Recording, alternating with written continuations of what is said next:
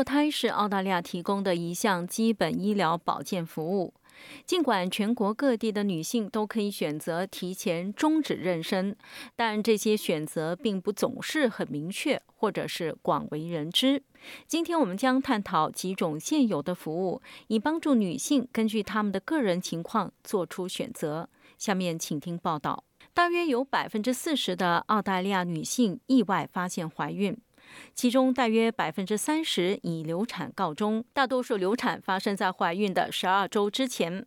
莫纳什大学全科医学主任丹尼尔勒马扎教授说，在过去的几年里，以前严格的堕胎法变得越来越宽松。Abortion is now decriminalised in Australia, which means that it is a legal procedure and is able. 堕胎现在在澳大利亚合法化，这意味着它是一个合法的程序，可以通过医疗保健系统获得。问题是，合法并不意味着女性可以在需要的时候随时使用这个服务。让它合法化是一回事，让女性可以使用它是另一回事，因为它的可用性取决于能够提供这个服务的劳动力。十年前，大多数堕胎都是通过手术，并在私人设施中进行。随着现在提供医疗终止妊娠作为替代方案，该服务的可及性正在逐渐增加。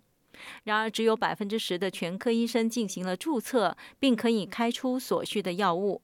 通过这些服务的途径并不总是那么容易。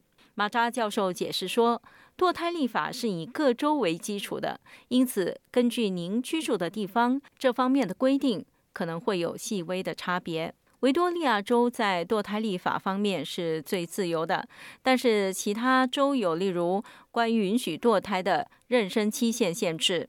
Victoria is the most liberal in terms of its laws, but other states have, for example, gestational limits. 各州有关于一旦发生堕胎，谁可以授权堕胎的规则。如果是在怀孕后期，比如超过二十周的话，这样的规则就适用。堕胎法确保妇女在与医生交谈时享有的权利，无论这个谈话是多么困难。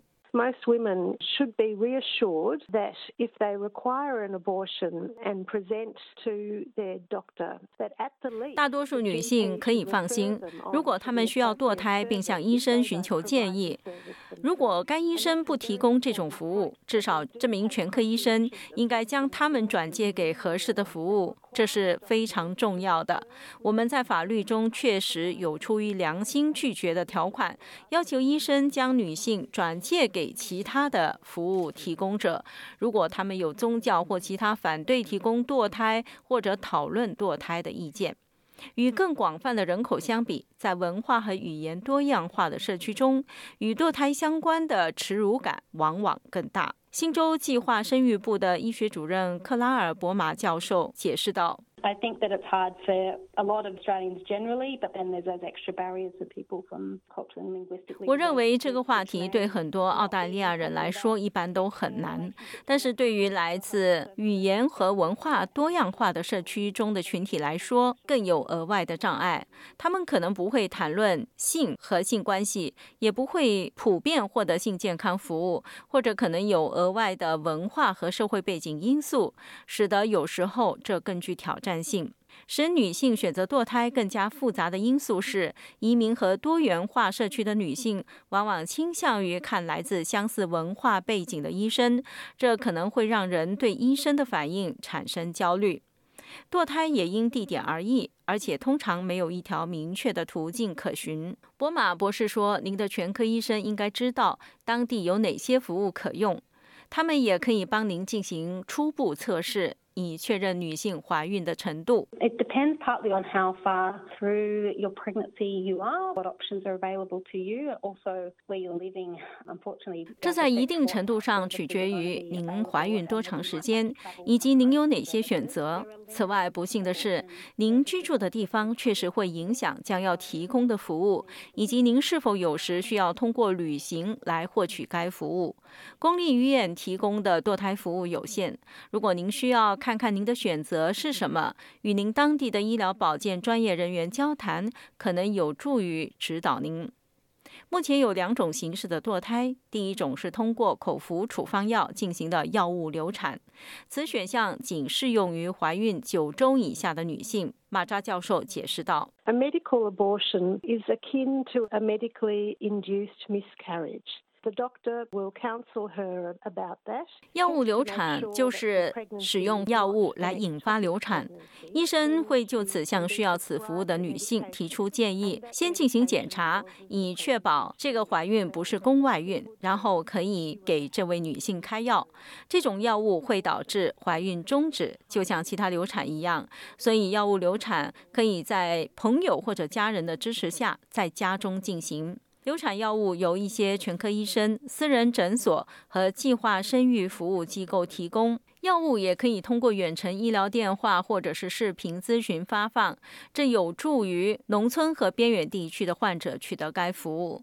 另一种选择是外科手术。Many women don't want to necessarily have to manage what is essentially going through an early miscarriage at home and would prefer. 基本上，许多女性不希望在家中处理像早期流产的时候会产生的那些症状，而更喜欢选择通过外科手术，即他们被送往日间诊所或者医院，并接受非常轻微的麻醉，再进行堕胎手术，然后他们就可以。回家，一切都结束了。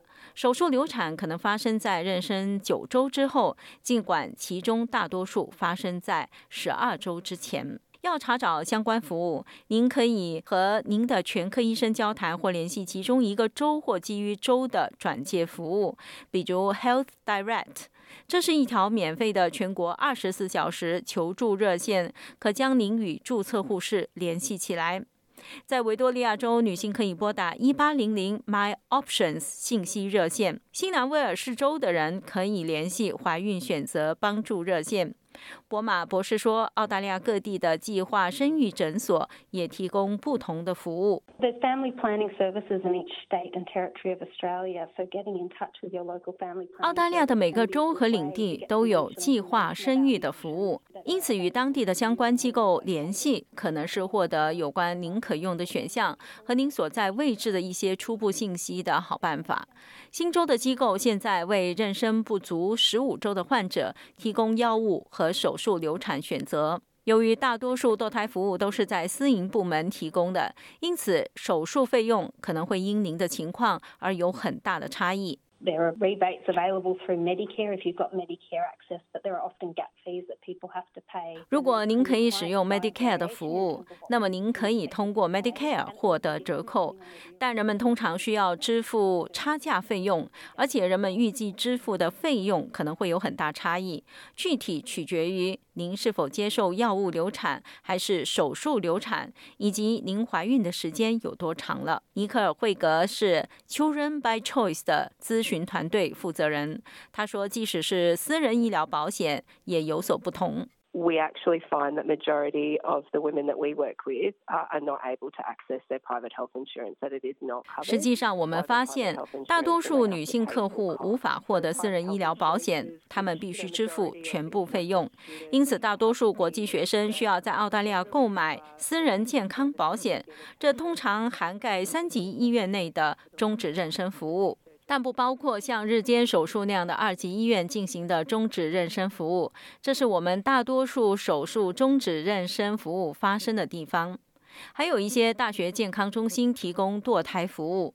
一些医院确实提供使用 Medicare Card 的免费终止妊娠服务。惠格女士解释说：“否则，如果您通过私人诊所寻求药物流产，药物本身的费用可能高达五百澳元。” On top of that, you're paying your doctor's consults. You need to get blood tests. You need to get ultrasounds, and all of them are. 最重要的是，你要支付医生的咨询费用，需要进行血液检查、超声波检查，所有这些都是有成本的。因此，最高的费用可达一千澳元。如果你想通过手术终止妊娠，而您处于怀孕的后期，那么您可能不得不拿出高达八千五百澳元的费用。